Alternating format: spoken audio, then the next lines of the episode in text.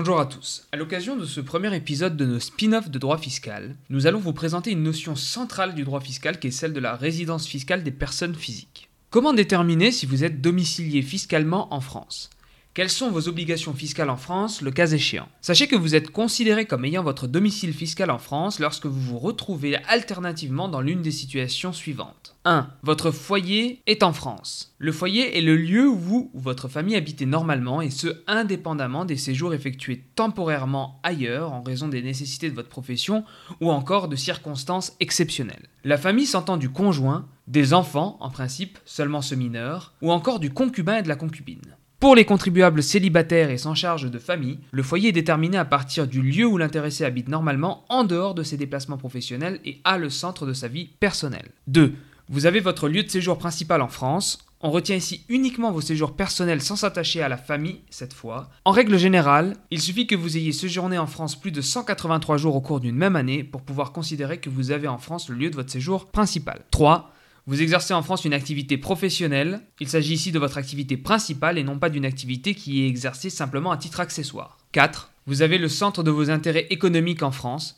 Il s'agit du lieu où vous avez effectué vos principaux investissements, où vous possédez le siège de vos affaires, d'où vous administrez vos biens. Ce peut être également le lieu où vous avez le centre de vos activités professionnelles ou d'où vous tirez la majeure partie de vos revenus, telle une pension de retraite. Ainsi, pour résumer, si vous avez en France votre foyer, votre lieu de séjour principal, votre activité professionnelle principale ou le centre de vos intérêts économiques, vous êtes considéré comme fiscalement domicilié en France et soumis à l'impôt sur le revenu en France sur vos revenus dits mondialisé, c'est-à-dire provenant du monde entier et non pas uniquement de France. Le cas échéant, on parle d'obligations fiscales illimitées puisque vous devrez déclarer l'ensemble de vos revenus en France et ce, quelle que soit votre nationalité et ou l'origine de vos revenus, qu'ils soient d'origine française ou étrangère. Au contraire, si vous n'avez pas votre domicile fiscal en France, vous êtes passible de l'impôt sur le revenu en France à raison de vos seuls revenus de source française. Enfin, gardez à l'esprit que, suivant votre situation, les conventions fiscales internationales relatives aux doubles impositions peuvent avoir pour effet, dans un certain nombre de cas, d'apporter des dérogations aux règles que nous venons d'exposer. En cas de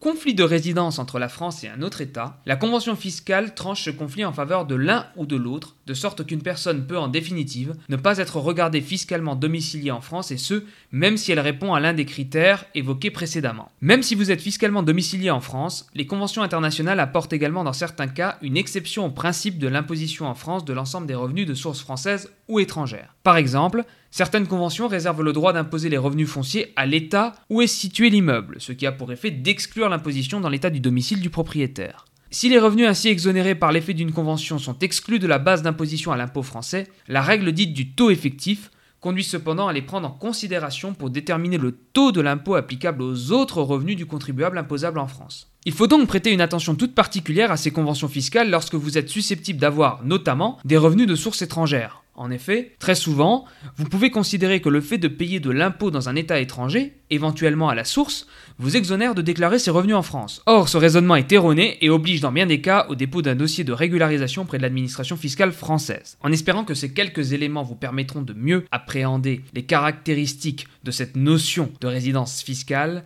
n'hésitez pas à nous contacter en cas de questions.